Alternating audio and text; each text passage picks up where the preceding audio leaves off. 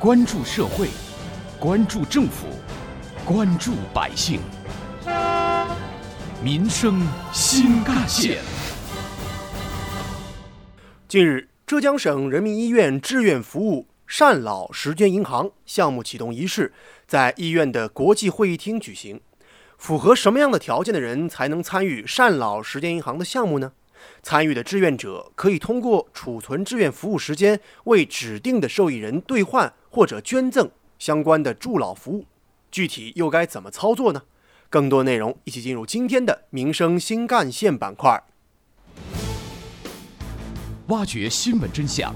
探究新闻本质，民生新干线。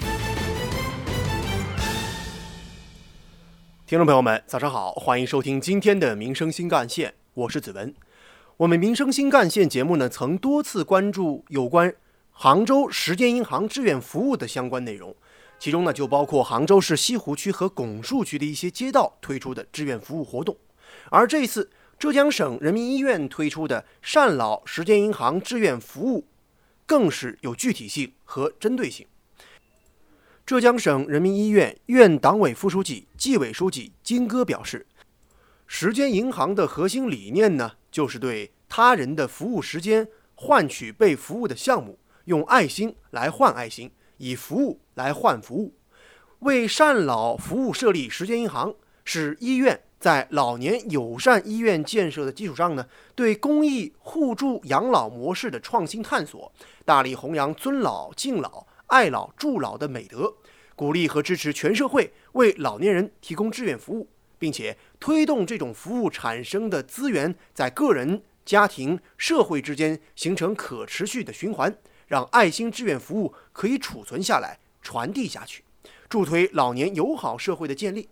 在全社会形成敬老爱老的良好氛围。医院团委书记张俊，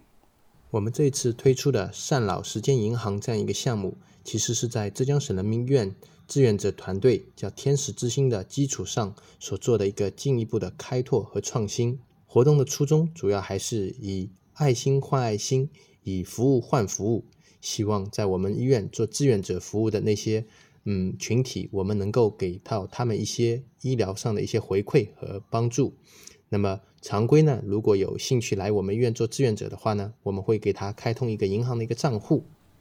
采访中，张俊表示，爱心账户会记录下志愿者的每一次服务时间。然后账户开通之后呢，每服务一个小时呢，我们就会有一个时间币存入。那么当时间币累积到一定程度的时候呢，就可以兑换我们的门诊。包括普通门诊、专家门诊、精英门诊以及名医门诊等等一些医疗服务。那么活动的主要初衷呢，也是嗯，希望给在我院进行志愿服务的嗯那些志愿者呢，以一些医疗上的反馈和帮助。所谓投我以木桃，报之以琼瑶，也希望大家呢能够进行爱心的传递。当然，我们也呃非常倡导他们进行二次的公益，也就是说获得的时间币。如果周围亲戚、朋友、家属等等没有就医需求的话呢，也可以将时间币用二次公益的方式捐给有需要的一些老年人，来呃为他们的就诊呢提供更多的便利。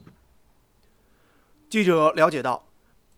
志愿者需要提供善老服务受益人，这个人应当年满六十周岁以上，他的就诊号、姓名、身份证号、联系电话。当然了，受益人呢也可以是志愿者本人。医院倡议志愿者为有需要的特殊老年群体捐赠时间币，实现二次公益。原则上，受益对象呢一年之内可以更换一次。张俊，截止目前呢，志愿者报名呢也非常的踊跃，已经有数十名的志愿者报名且参与到这个活动中来。因为我们还有十家联盟单位，包括了拱墅区团区委、省广电集团团委、浙江工业大学团委、浙江中医药大学团委。杭州医学院团委、浙江传媒学院团委以及浙江树人学院团委，包括还有金投集团有限公司。同时，记者还了解到，时间银行除了常态化的开展善老助老服务之外呢，还有留学生团队加入，有力地推动了迎接杭州亚运会以及推进国际化医院建设。志愿者代表阿曼呢，来自印度，是浙江中医药大学临床医学专业的研究生。他表示啊，这一次的志愿活动是一个非常好的平台，让生活在杭州的外国留学生也可以为这座城市的老年人送去关爱、奉献爱心。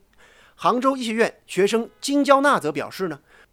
作为一名志愿者，他会秉持奉献、友爱、互助、进步的精神，严格要求自己，掌握服务技能，积极参与学校和社会的志愿服务活动。他认为这是非常好的锻炼机会和实践舞台。医院团委书记张俊。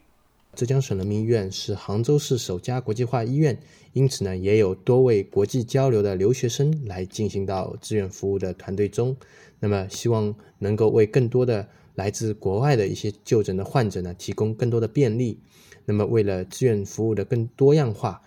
也为患者就诊提供更加舒心的环境。浙江传媒学院音乐学院的。呃，学生也经常会来到我院，常态化的开展音乐才艺表演，包括钢琴弹奏等等一些非常态化的志愿服务形式，希望更加美好我们的一个就医的一个环境。挖掘新闻真相，探究新闻本质，民生新干线。继续回来。关注浙江省人民医院推出善老时间银行志愿服务的相关内容。说了这么多呀，具体该怎么报名，有什么要求呢？我们一起来看。首先，志愿者本人应当符合浙江省人民医院志愿者服务规定的相关要求，参与志愿服务必须得遵守志愿者服务规定，服从志愿者办公室的管理，接受医院志愿工作的相关考核。如果有违反，将取消相关权益。同时，值得注意的是，如果是未满十八周岁的在校学生呢，可以在监护人的带领下呢，参与善老志愿服务，也可以成为志愿者。志愿者周先生说呀，自己呢学生时代就曾经参加过志愿活动，他认为这样的志愿活动是非常有意义的。我曾经去那个公交车站，然后就是有很维持一下秩序，然后还有包括帮在我高中的时候。嗯，我去做过那个帮助新生，然后搬行李啊，还有清理清理学校的垃圾这种，我觉得是一种提升吧，提升自己。首先，志愿活动它本身就是一个可以让通过我们自己微小的力量，去让这个社会变得更加的美好的一种活动，我觉得非常有意义。而且就是可以锻炼我在社会上那种跟别人沟通啊，然后倾听的这种能力，然后对于我以后发展也非常的有帮助。采访中，志愿者戴女士告诉记者。